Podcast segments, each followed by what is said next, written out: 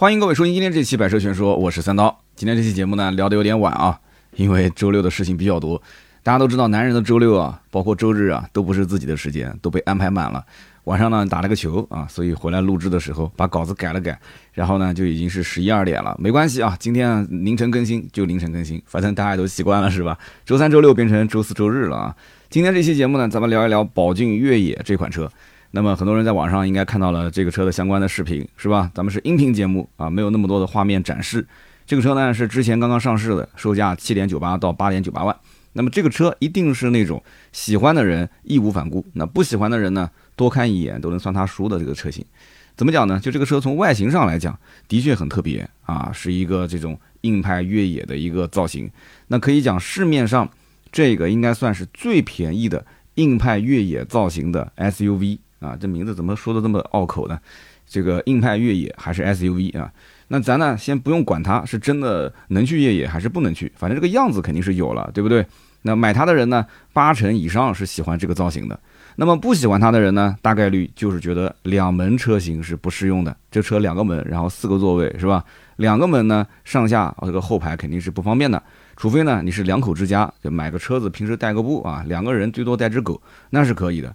但凡家里面多那么一两个人，这车肯定是不实用的。这是大多数人一个想法。那么如果说老老实实的去买那种四个门的五个座位的车，那么这个车肯定不是首选，对吧？那么同价位能买到的四个车门五个座位的也很多啊啊，比方说比亚迪的海豚啊，领跑的 T 零三、哪吒 V 啊，包括五菱自家的兄弟车型五菱缤果啊，这几个车其实我们都聊过。那么这台越野它到底值不值得买啊？咱们今天呢可以展开来好好的聊一聊。其实呢，在实用性跟凹造型这两个方面，你肯定是要做一个取舍的，是不是？那么，但凡说我要凹造型啊，这个造型呢，确实方盒子挺另类的啊，挺有个性的，那你肯定是要牺牲一部分的实用性。那么前面讲了，两个门，四个座位，对吧？上下车不方便啊，然后呢，座位还少一个，你能不能接受？那么这个车呢，现在既然是走硬派越野这种风格，那颜值肯定是有了，有人特别喜欢，是吧？但是呢，你想这种方盒子的造型，它是不考虑风阻系数的，啊，不考虑风阻系数，你知道开牧马人的人是什么感觉啊？开大 G 的人什么感觉啊？啊，你身边如果有，你可以问一下，开高速的时候轰隆隆、轰隆隆、轰隆隆的这种声响，就是硬派越野的造型本身就是给你去用来啊翻山越岭的。但这个车本身，你让它去翻山越岭，我说出来你信吗？啊，你信吗？对吧？它只是凹个造型，所以这个车的分组系数肯定是不可能做到很好的优化。那么这个车呢，又是一个后置的五十千瓦的小电机，一百四十牛米的最大扭矩。那想一想，这车也跑不快啊，是吧？最高车速也就是一百公里每小时。那么也就是说，这个车呢，日常代个步问题不大。你要想天天跑高速，那你可能就是高速上最慢的那个仔了啊，不是最靓的仔，是最慢的仔。那么这个车 CLTC 续航也就才三百零三公里，是不是？那大家都知道，跑高速的话，这个电耗会更高一些。那么再打个六折，打个七折，那也就是两百公里左右。所以这种小车呢，如果说你要走实用路线，那你肯定是要处处考虑到怎么去增加它的续航里程。不管是从外形设计上，我们怎么去优化它的风阻，还是从轮胎上面去用这种低滚阻的啊新能源专用胎。那都能给你多跑个一两公里、两三公里，是吧？那么多跑个几公里，你不管是从焦虑还是从幸福感方面来讲，对不对？你这肯定是能解决一些嘛。但是很显然，这个车啊，你说最增加幸福感的是什么？最增加幸福感的是颜值，是你买车的那一刹那。但是今后用车的情况下，它的电耗你能不能接受？所以呢，我个人建议你稍微等一等啊，你看一看第一批的真实车主反馈的电耗是多少，跑高速跟市区的真实续航是多少，然后你再决定是买还是不买。而且这一类的这种续航里程程。不是特别长的电动车，你反而应该是有一个加充桩。你每一天哪怕这个充电桩充的慢一点，每天晚上插上去，第二天满满的这个电，你其实心里面是很有安全感的。但是你天天开着开着没跑几公里。对吧？你每天出门一回来，发现这个电量已经跑了一半了，还剩三分之一了，你心里面是什么感觉？你说我可以去外面充电啊，我家里面门口呃两公里左右就有充电桩。我跟你讲，完全不一样。你这个东西是以后经常要遇到的，每一次在那个公用充电桩待个十几二十分钟，你也没充满，你可能就充个百分之六十七十，呃，虽然说第二天肯定能跑，但是就跟那种你每天晚上一插上去就回家的那种感觉完全不一样，你会耗很多的时间在上面。所以有没有固定的车位，有没有充电桩，我觉得对于这种买小的电动车，续航不多的、不长的，还是蛮重要的。所以一定要考虑清楚啊。那么同样八九万的预算，如果说哎我去考虑那种四个车门的、五个座位的，那能买到哪些车呢？哎，我们就对比一下，好吧？虽然说你可能就冲颜值去买，你就喜欢那一款。啊，越野，但是我告诉你，有那么多可以备选，你稍微清醒一点。如果你还是觉得这个颜值你就是最喜欢的，你不考虑那些其他的，你都想得明白了，想清楚了，那我该说还是得说，对吧？比方讲啊，哪吒 V，为什么把哪吒 V 放第一个呢？因为确实哪吒的车，你可能说它是杂牌，但是它的性价比确实不错啊。哪吒 V 这个车子，呃，比越野要长六百八十九毫米，什么概念？就是长了将近七十公分啊，然后轴距多了三百一十毫米。长了三十一公分，所以它是一个标标准准的五座 SUV，然后电机功率还比越野要多二十千瓦，扭矩要多十牛米，最高车速人家能跑到一百二十公里每小时，你就可以在高速上面压着这个一百二的限速跑。那么最关键就是什么呢？人家续航还要多一百公里啊，你是三百多一点，它是四百多一点，所以呢，这个啊放在你面前，你说我还要越野，那就说明你完完全全就是对吧？你不在乎这些东西嘛，你就要颜值。那么我另外提一句，还有一个领跑 T 零三。啊，同样也是四百多公里的续航，同样也是，虽然标价可能是七万九千多、八万多一点，但是我告诉你，这两个牌子都可以优惠，都可以谈价格啊。那我就想问一句，你到底是要颜值还是要实用性啊？你自己看着办，是吧？那当然了，你可能会说，哎，什么领跑、什么哪吒，都都是杂牌，我不考虑。好，那这两个牌子你说是杂牌是吧？那比亚迪它算杂牌吗？啊，比亚迪要都算杂牌。你你来，你在评论区发一条，你说比亚迪是杂牌，你看你这个账号后台会得到什么样的私信？这两天我的私信都炸掉了啊！你要不要体验一下啊？那比亚迪有个海鸥，对吧？之前我们也聊过，比亚迪海鸥是不是能拿过来比一比啊？啊，价格也都差不多，两台车的续航也是几乎一样的，但是空间上海鸥是有着明显的优势的，比越野要长三百九十九毫米。就是说长了将近四十公分，轴距要多出三百九十毫米，也是多了将近四十公分。那你要说越野它更有个性啊，哎，那这个话我跟你讲，那在每个人心中不一样。人家海鸥的造型也非常有个性啊，对不对？只不过没有走硬派越野这个路线而已。人家造的像个小兰博基尼是吧？那配置上你说海鸥跟越野比哪个多哪个少哪个好哪个差？其实差不多，没有什么哪个更多哪个更差。越野是七万九千八。海鸥是七万八千八，两个版本放一起，海鸥呢多出了前后排的头部气帘，然后对外有放电功能，哎，海鸥有放电功能，哎，你看，但是这个没有是吧？但这个越野快充慢充都有，这个倒是可以的。但是我觉得七八万块钱的电动车也该有了是吧？好，海鸥有外放电，它没有，那将来露营的时候啊，那海鸥就更香了嘛。前排有手机无线充电，有十六寸的全胎，那越野是十五寸的，是吧？好。那么这么一点点差别，那当然了，越野也有一些配置是海鸥没有的，比方说，啊，比海鸥多出了自动空调、主驾驶的电动座椅调节，还有一些小东西啊，比方说手机的 app 的功能更多啊之类的。那我总觉得呢，比配置这肯定是最后一步，大多数人在选这两款车的时候，其实从外观就已经知道到底应该是取舍哪一台车了啊，已经选完了，对吧？不过呢，我还是想多说一句，宝骏越野它的配置其实不低。它起步七万九千八的配置已经算是挺良心的了。那为什么这么说呢？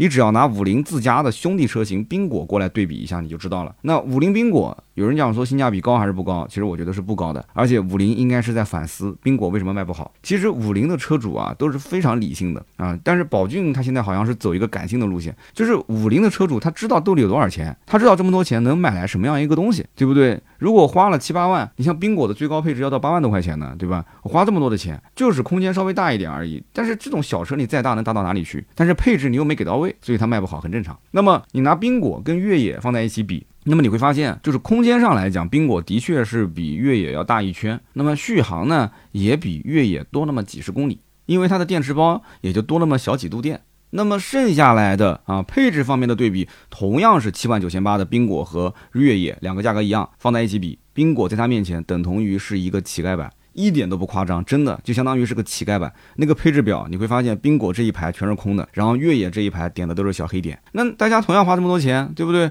那我就知道了。你看这个车比你更有个性，更有造型，然后呢配置还比你多，而且很多的五菱的店跟宝骏的店是挨在一起的。我觉得这都有一点点那种舍车保帅的感觉了。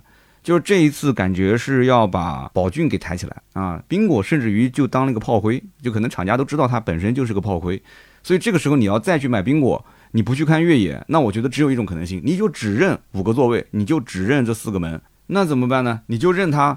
如果说你要是比个性，你要是比配置，其实我觉得越野都比宾果要强。那么怎么讲呢？就是说每个人买车都有自己的想法啊。我个人觉得啊，其实为什么会出现这种情况？还有一种可能性，就是宾果上市的时间点啊，其实并不太好。可能厂家领导他没有想到十万元以下的电动车市场会那么那么卷，因为它是在海鸥之前上的嘛。所以越野上市的时候，他就刻意的调低了价格。而且据我之前的小道消息。越野的起售价其实不是七万九千八，据我了解应该是八万九千八。上市当天，我当时看到七万九千八起售的时候，我当时在想，我第一反应，我觉得这车啊应该是算半个成了吧，啊算半个，只能说半个成了。而且我感觉是宝骏的领导临时决定调低了一万块钱，啊想要用这个车去冲个量。那讲到冲量，我觉得用一台两门的硬派越野造型的小 SUV 去冲量。我真的感觉啊，是有点不理智的啊，是不明智的一个选择。但是宝骏现在的状况也没得选。你看啊，宝骏的电动车从最早出的 E 一百、E 两百、E 三百，再到后来的 Kiwi EV 啊，其实卖的都不是特别的好，销量很一般。有人讲说我们当地销量不一般啊啊，你们当地是哪里呀？是不是广西啊？是不是柳州啊？啊，那是遍地都是。但你们停车费贵啊，是吧？那么。看到隔壁的五菱混的是风生水起，你说宝骏眼馋不眼馋？那宝骏肯定也想复制一款宏光 mini EV 这种爆款车型，是吧？你不能说拿过来改个标啊，那肯定不行啊。所以呢，研究来研究去，哎，发现宏光 mini EV 之所以成功，主要有三点：第一个是便宜，那肯定嘛，价格就是王道嘛；第二个造型还行啊，宏光 mini EV 你放到今天看，其实也挺可爱的，挺有个性的；第三个呢，就是玩的非常的花。啊，这个是关键，玩的非常的花，这三点缺一不可。那现在越野的价格，哎，算是大部分人能买得起了吧？我刚刚前面也说了，配置还算是良心，是吧？那么造型，大部分人也能接受，是不是？价格能买得起，造型能接受，那剩下来就是怎么才能玩的花啊？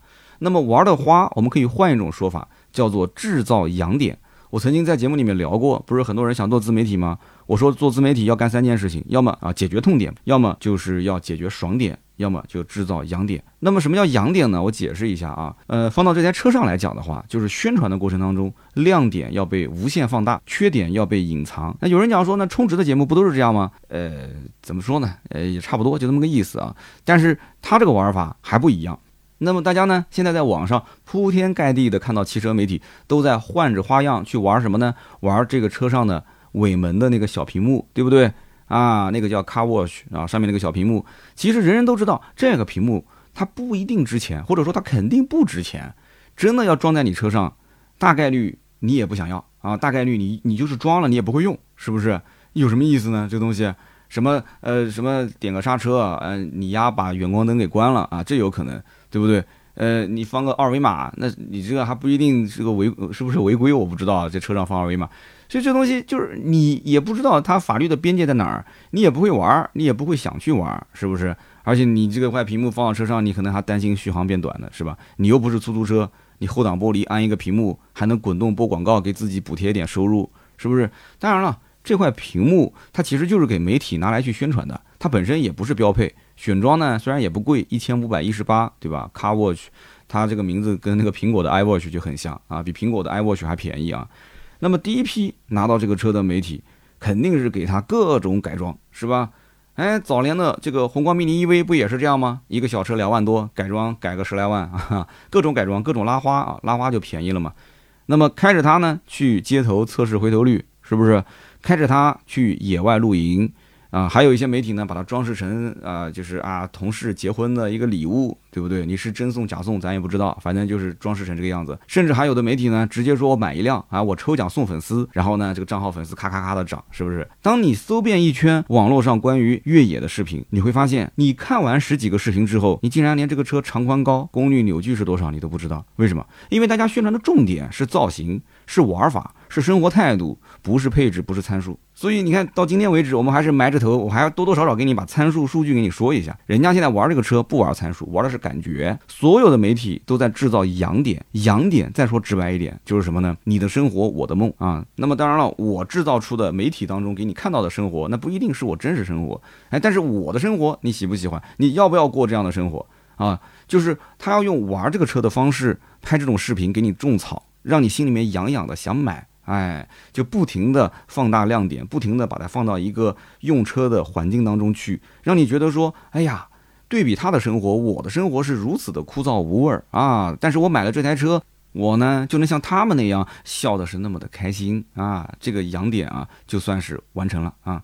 那当然了，我呢肯定也不会在节目里面傻傻的跟你去聊这个车为什么硬派越野的造型却不能去越野啊，跟你探讨这个问题，那我真的是傻了。虽然说我音频不太能制造痒点，但是我可以解决你痛点，是吧？那有人说这个车像电动版的吉姆尼，有人说是像幼年版的奔驰 G，还有人说这是坦克三百的小老弟啊，一不小心又押韵了啊。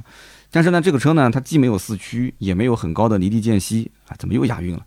就是你只管开着它在城市里面耍帅就行啊！就是说白了，前面对比的空间上的什么什么劣势，我告诉你，人家根本不 care。买这个车的人，在他的眼里面，甚至于反而是优势。为什么呢？因为我知道很多女生她其实喜欢小车啊，我媳妇儿就喜欢小车，对吧？她们需要更灵活的啊，更好操控的车。小的车子呢，好停好开。是不是再加上颜值，他个人喜欢，这就够了。那如果是个直男，你还跟他解释，你说，哎呀，你说这个车后悬架虽然写着多连杆，但它这个用的是潘哈德多连杆，是属于非独立悬架哦。哎，你觉得女生关心这个吗？她能听得懂这个吗？人家根本就不 care 好吗？对吧？我又有那么八九万块钱，我觉得它好看，我就买就行了。本身电动车它天然就具备驾驶的平顺性、保养维护的经济性，而且还送绿牌、免购置税，再加上现如今各地又开始发放购车补贴。哎呀，我是六月一号刚提的车啊，刚提的阿维塔幺幺，结果咱们南京六月二号就出了个补贴政策。哎呦，我的天哪！二十万以下补贴一千元，二十万以上燃油车补贴四千，新能源车补贴五千啊！我是跟五千块钱擦肩而过，总共发放三千五百万。那这里呢，说一句不该说的话啊，南京刚公布完，苏州跟着。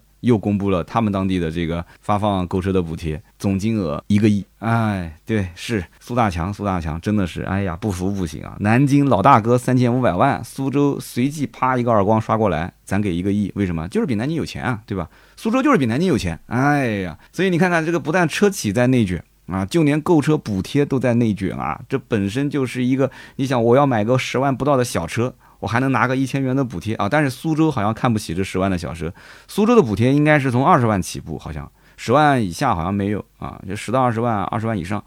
呃，具体的苏州的朋友可以说一下，反正我看的政策，苏州是不补十万元以下的，说明当地人都有钱，不买十万以下的车是吧？南京还好，十万以下还能给一千块钱，对不对？你想，本来就买个十万不到的小车，再有这个购车补贴，把气氛这么一烘托，这销量想不涨都难啊！你说是不是？但是呢，我仍然还是要提醒各位，现如今啊，非刚需不要买车啊，特别是新能源车。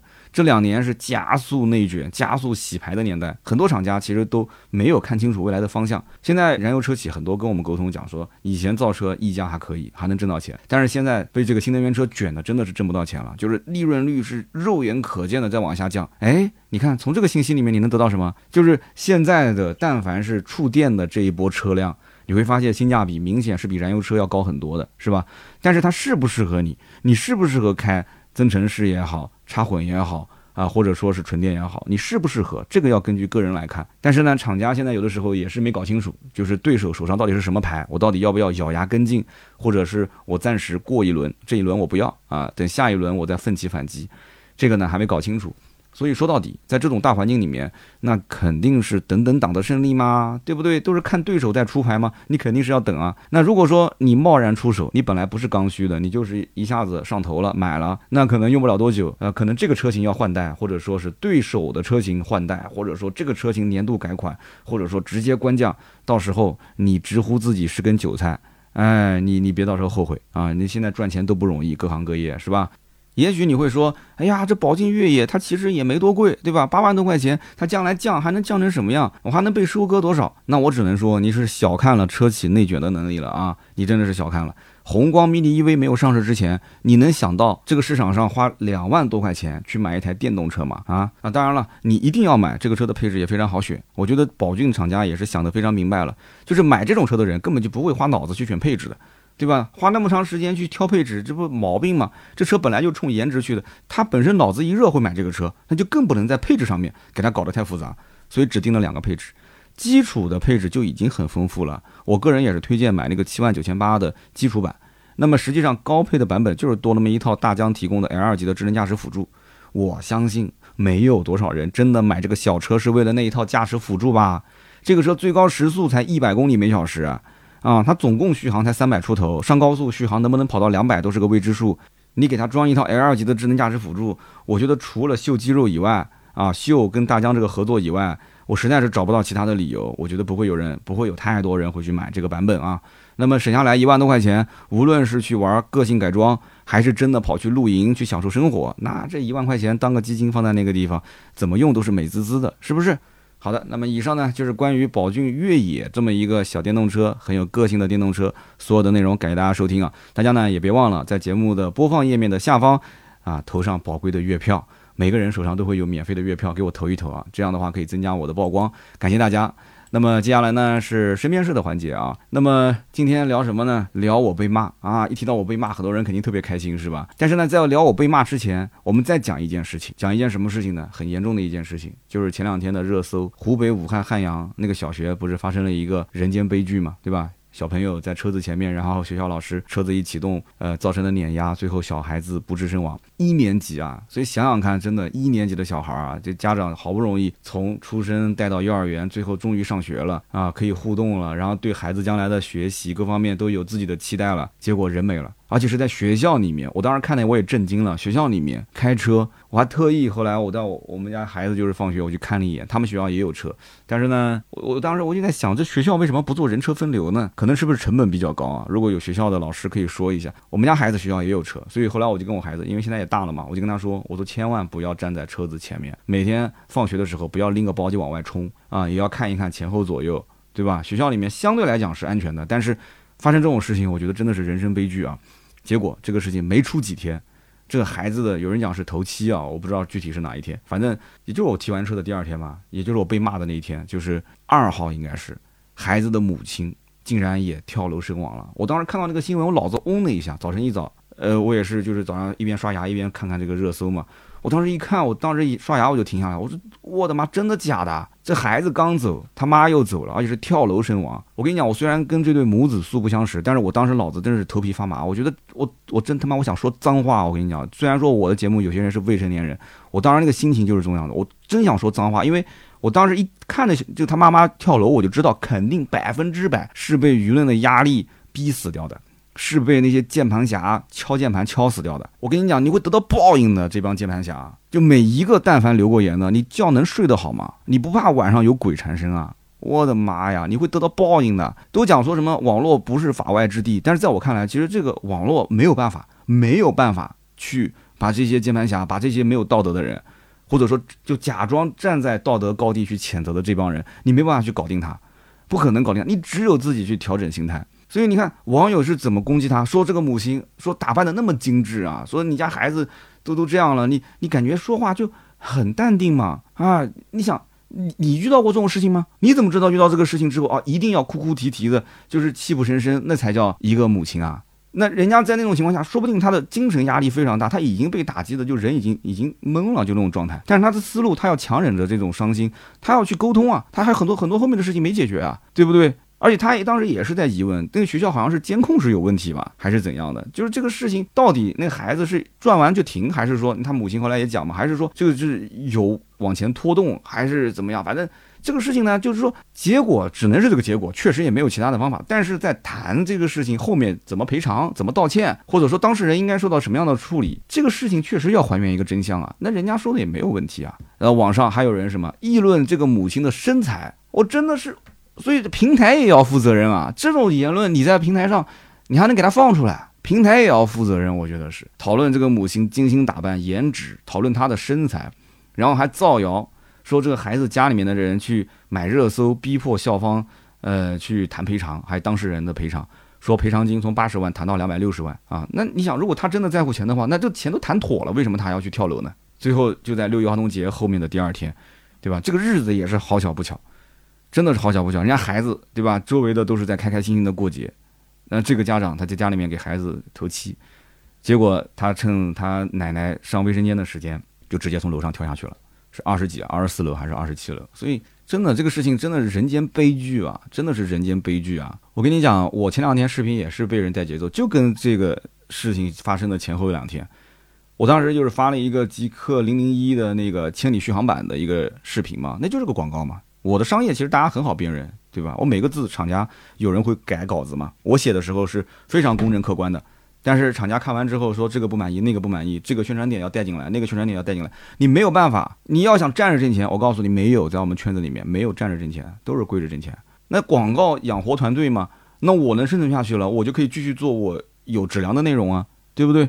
那我平时日常更新也不是没有，虽然说最近广告确实有点多啊，但我觉得真正为我好的人会为我开心啊。我日常内容一期也不差。我该更新就更新啊！我音频一周两期就一周两期。虽然我有的时候讲啊什么没有商业，那谁不希望多挣一点呢？对不对？那么资金更宽裕了，那我可以去招更好的人才过来，我可以拍更好的视频，我可以做更好的内容啊，是不是？咱们团队都是正儿八经啊，是从基础一点一点培养上来的，不管是兔子、传谣，很多都是大学一毕业就到我这里了。啊，包括小谢，包括现在又来了一个零零后，所以我们只能是这样子啊，也是跟我们的收入有一定的关系啊。我要是一个就像大家讲的那种什么啊，就是一年一个小目标那种，那就不用说了嘛，那肯定是直接往顶级的招啊。什么北京、上海的，你别在那边干了，直接到南京，我给你安排，对吧？吃住我全包，再一年给你四十万，对不对？那多大气啊！我也想这样啊，是不是？什么四十万还不够，我再给你五十万，再不够，总监我给你一百万，那就用钱砸不就行了吗？人才不都是这么砸出来的吗？可是咱们就是这么一个小公司、小团队，对不对？所以呢，我的视频我拍几个商业，哎，好，这期商业被人抓到把柄了，好，说我什么穿越无人区，我说的非常清楚，从格尔木到翡翠湖这一段，你其实心里面也清楚，用无人区三个字只是一个噱头，而且那一段确实是经过一段无人区，对吧？高速嘛，对吧？我讲的也很清楚，你听不明白吗？说人话你听不懂吗？都能听得懂。但是对不起，前面后面我都不要，我就讲你中间那一段。哎呦，哎呦，开个电动车去无人区，哦，你这个人啊，你这个人很坏，你在引导大家开电动车去无人区。哎，那你怎么不说这台电动车跑了九百二十二点九公里呢？哎，这个东西对吧？那后来有些人也是被带节奏了，说啊，这个续航你可能也是给钱就吹，评论区都有啊。整个那个节奏被带的是不堪入目。好，那评论区里面不堪入目也就算了，有些人还要，因为评论区毕竟是公开场合嘛，还要稍微讲究一点这个文明用语。我告诉你，私信啊，那是你能想象中有多么的不堪入目，就有多么的，甚至超出你的想象。那种脏话，我跟你讲，我真的我开了眼了，那种脏话，恶毒的、诅咒的，哎呀，就这个死那个死的，反正就是那个那个评论区，就是那个私信，你一打开。满满的负能量，我不说大家也能想象，是不是？我做自媒体已经十来年了，那么加上之前我还有那么八九年的这个销售的经历，你想我天天跟人接触，我被人骂，我被人误解，我自己受委屈，太多太多太多了。我一直觉得，就是我是属于那种脸皮比城墙拐弯还要厚的啊，比城墙拐弯还要厚那种。我我觉得我内心已经是很强大了，但是我告诉你，当我打开抖音。当我忍不住想看一看私信的那一刻，我我跟你讲，我想讲脏话，我甚至于我他妈我想抽他，他要在我面前敢讲这个话，我我我就是那些话，如果是一个真人站在我面前讲，我肯定动手，我甭管说咱们什么打赢，呃坐牢打输住院，只要这一番话你连番的往我脸上轰，我要如果而且是在公开场合，我跟你讲，我要如果不动手，我不是个男人，我肯定干他，真的。我干到你服为止，就算我打不过你，你一米九的大个子，两百多斤，我照样干你。所以网络，我告诉你，网络暴力是个软刀子杀人，真的是软刀子杀人。我觉得媒体真的是要负很大的责任。你就像小学生被撞这件事情，你报道出来有什么意义呢？我始终想不明白，他报道出来有什么意义呢？采访孩子的父母，他意义在哪儿呢？你无非就是让一群吃瓜群众手里面捧着那个人血馒头，对吧？满足他们的好奇心而已。媒体如果说真的要报道，首先你应该保护当事人吧，你应该保护当事人的隐私吧。就算有这么一个事件发生，你什么时间地点有必要说吗？我们知道有个学校发生这么一件事就行了，你还要告诉他是汉阳的汉阳什么什么小学。我在想，你要再是没有道德底线的话，你是不是要把当事人父母的职业、年龄、工作、家庭背景全部给他报出来啊？所以说，这平台本身就是有问题的。媒体如果真的要报道，我觉得更多的是什么？你应该去报道小学为什么会发生这种事情，为什么不做人车分流，它的难度在哪儿？教师的车辆为什么能够进校园？啊，怎么去预防此类事件再次发生？孩子的家长到底能做一些什么，对吧？对于未成年，如何去进行安全教育？让他们不要在车头去玩耍，是不是？我可以负责任的说，我跟你讲，如今所谓的大数据算法分析，它在给我们提供一些便利的同时，我告诉你，也是在挑战人性。从某种意义上讲，算法分析的底层逻辑不是善良，不是从善，是从恶，是绝对的邪恶，是懒惰，是挑战人的底线。真的，我我我跟你讲，我为这个孩子的母亲感到不值，感到不值。上次宝马冰淇淋事件，大家还记得吗？大家都在骂骂那两个姑娘崇洋媚外。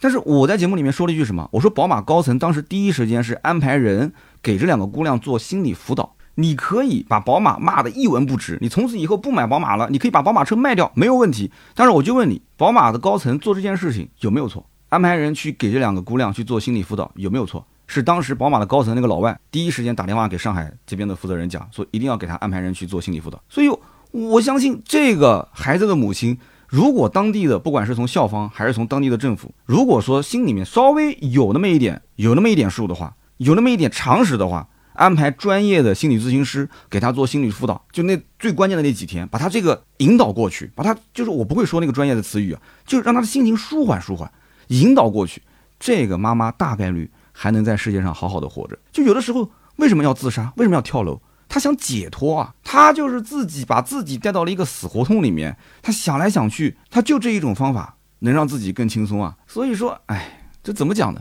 就像我之前看到一个故事，说谷歌的一个员工跟他们高层提建议，说谷歌这家公司到底是从善的还是从恶的？那领导被问懵了。领导说我们肯定是从善的。他说不是的，谷歌这个公司是从恶的。为什么呢？因为当你搜索自杀的时候，搜索的结果都是自杀的案例，而没有劝导人让人不要去自杀。结果搜完之后，看的人更抑郁了嘛，所以后来谷歌就重新调整了一下，说我要从善，对吧？那怎么办呢？搜索自杀，那首先跳出来的是什么？心理危机咨询的热线嘛。剩下来是什么？也不是说自杀案例，是防止自杀的方法啊，告诉你活着会更美好，是不是？那么大家可以去用百度搜一搜，看看什么结果啊？我没说百度不好啊，你可以看一下是什么结果。当然了，其实我建议你还是别搜，为什么？因为搜完之后啊，大数据又要给你推送了。啊，搜完自杀，我不知道会推什么，因为我已经搜过了。明天后天我来看看，是给我推安眠药，还是给我推人寿保险？所以你看，我不想嘛，就现在有的时候这个，哎，互联网真的有时候也挺扯的，但是没办法，对吧？我本身也是个互联网的从业者，现在你就是不从事互联网，你也不可能离开互联网，你说是不是？好的，咱们评论区也交流交流吧，这个事情。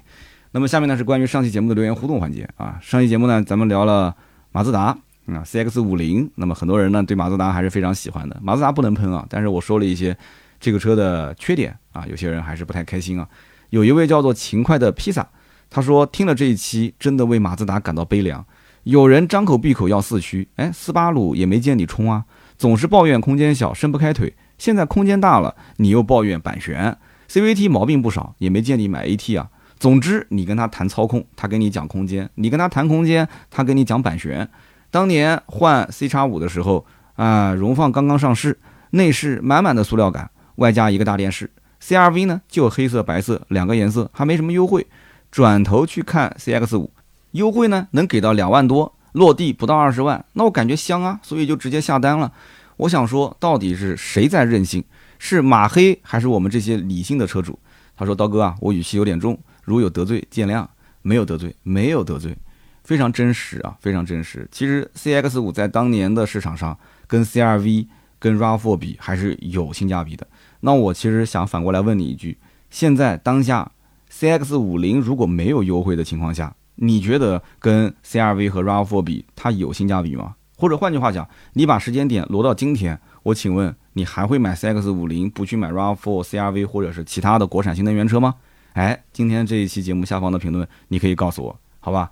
下面一位听友呢，叫做鱼塘是我包的，哎，他给了我一个建议，非常的好啊，一定要送他一瓶芥末绿。他说：“刀哥啊，我给你个建议，每个月啊，一定要给月票前三名送一点礼物哈。我看月票月榜的第一名，好像有差不多两百票，我实在是佩服，实在是佩服。说实话，我也很佩服，但是我没想到那么远啊，没问题，没有问题啊。月票前三的，去联系一下盾牌，我跟盾牌说了，每个月统计一下，月票前三名一定要送出。”好礼一定要送出大礼啊！那当然了，你也别想着什么 iPhone 这些啊，咱们自己定制的联名的一些东西啊，咱多送点给你啊。咱们我的办公室有好多好多的礼品，我来挑一些好东西送给你。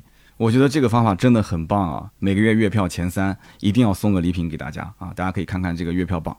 那么下面一位听友叫做掌乐人生还是掌乐人生啊？他说：刀哥，我是你老粉丝了，非常喜欢你的节目，但是很少评论。我最近失业了。在家睡不着，就过来说两句。我是做门窗行业的，好不容易熬过了疫情三年，已经很艰难了。想不到今年更难，为什么？因为浙江武义这个地方一个工厂失火啊，说烧死了很多人，具体数字我不知道他这个准不准啊，我就不说了。他说我们公司呢也在五亿，本来呢咱们这个圈子呢就没有多少订单可以做，那么再加上这一次的这个事故就更加难了，各种停业整顿，三天两头的停工。所以公司的压力太大，又没什么订单，就不得不裁人降低成本。那我做这个行业已经有十余年了，这一次裁人呢，很不幸，我也是在名单里面。去年上半年我也想过要辞职改行，因为当时呢正处于疫情期间，家人呢也是强烈的反对。现在呢已经三十二岁了，有一个孩子，也有房贷，我不知道接下来该何去何从啊。那我很喜欢汽车这个行业，平时呢也喜欢看看汽车相关的知识和视频，我也想去做汽车销售。但是呢，我又担心自己口才不行，情商也不是很高，收入怕不稳定。刀哥呢做过销售很多年，能不能给我出出主意啊？呃，我适合改行吗？最近不知道怎么回事啊，包括我的那个邮箱的付费留言也收到了好几封，说要辞职，想要去做销售。那么留言区我也看到也有好几位，我想跟大家说一句啊，汽车销售没有那么好做。但是如果说你想清楚了，就是你今后未来十年、二十年，你就要在这个汽车销售行业里面去扎根，你要好好的去做，也不是不行。这个收入呢，一般情况下是这样的，它是最低的薪资标准，就是你们城市最低的薪资标准，剩下来就是看提成。只要你肯努力，我相信呢，多多少少，呃，你混个几千的收入肯定没有问题。在我不知道哪个城市啊，你是五亿是吧？我觉得在你们当地四千、五千保个底应该问题不大。那么这个行业是两极分化的，就是说完成任务的这些呃好的成绩业绩的，或者说是销冠，那可能一个月都是一两万、两三万，甚至更多。但是完不成业绩的，他可能就比底薪稍微多一点，甚至有的人只能拿底薪。所以呢，一定是两极分化。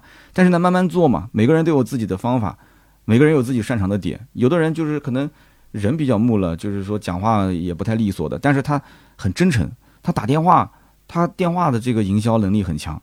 还有一些人实在不行，你就多比别人要那个点嘛，就别人不接的客户你多接一接，对不对？那别人不回访的电话你多回访回访，那只能是这样子嘛。有的时候呢，小日子过得也还行，但是呢，销售这个行业呢，也不一定一定要是汽车销售，你也可以看看有没有其他的行业，对吧？你卖电子产品，或者说是呃做做其他的买卖，你身边有人做生意的，你跟着后面学一学，打打下手都可以。我觉得你应该反思的点是这样子的，就是为什么你有十年的。工作的经历，但是在这个厂子里面就一下子就失业了，而且你下一份工作又不太好找，就是往往你能够很容易找到下一份工作，一定是你这份工作其实不太容易被取代，或者说你有一个独门的技巧啊。我们讲个不好听的，哪怕你就是会剃头、会理发，你随便找个门面房，你开个理发店，我觉得虽然说不能大富大贵，但是肯定饿不死，对不对？你最起码能解决一下你的，我不知道你房贷多少钱，就是解决你一下每个月固定收入嘛，还还房贷。啊，日子钱多就多着过，钱少就少着过。但是你现在突然没工作了，那就直接就等于是这个有有断供的风险了。等于你如果自己还要养孩子，你老婆那边如果是收入还不是特别好的话，那就得要双方的父母得支援了。那三十二岁了要父母支援就不太好了，是吧？所以呢，我个人觉得还是要想想办法。但是呢，你不管讲什么办法，你现在还是要面对现实，你不要上来就能拿很高的收入，这不可能的。肯定要跨个行业，得从头开始，一点一点的去积累，慢慢的从底薪往上爬。你要给自己一个时间窗口，而且一定一定要相信自己能做好，不要再换行业了。你只有一次机会。如果你还是做原来这个行业，那我觉得你这个工作啊也要调整一下，你要给自己一些挑战，你一定要去做一个没办法被人替代的这个工作，你将来你才能没有那么多的职业上的担忧，要不然的话会很难，真的是这样子，好吧？那么以上呢就是本期节目所有的内容，感谢大家收听。如果大家还想关注我更多的内容呢，可以上哔哩哔哩啊搜索“百车全说”，还有我的抖音号“三刀砍车”，以及我的微博“百车全说三刀”。那么想进群的话呢，也可以关注我们的公众号“百车全说”，有一个扫码进群。那么今天这期节目呢就到这里，咱们下周三接着聊，拜拜。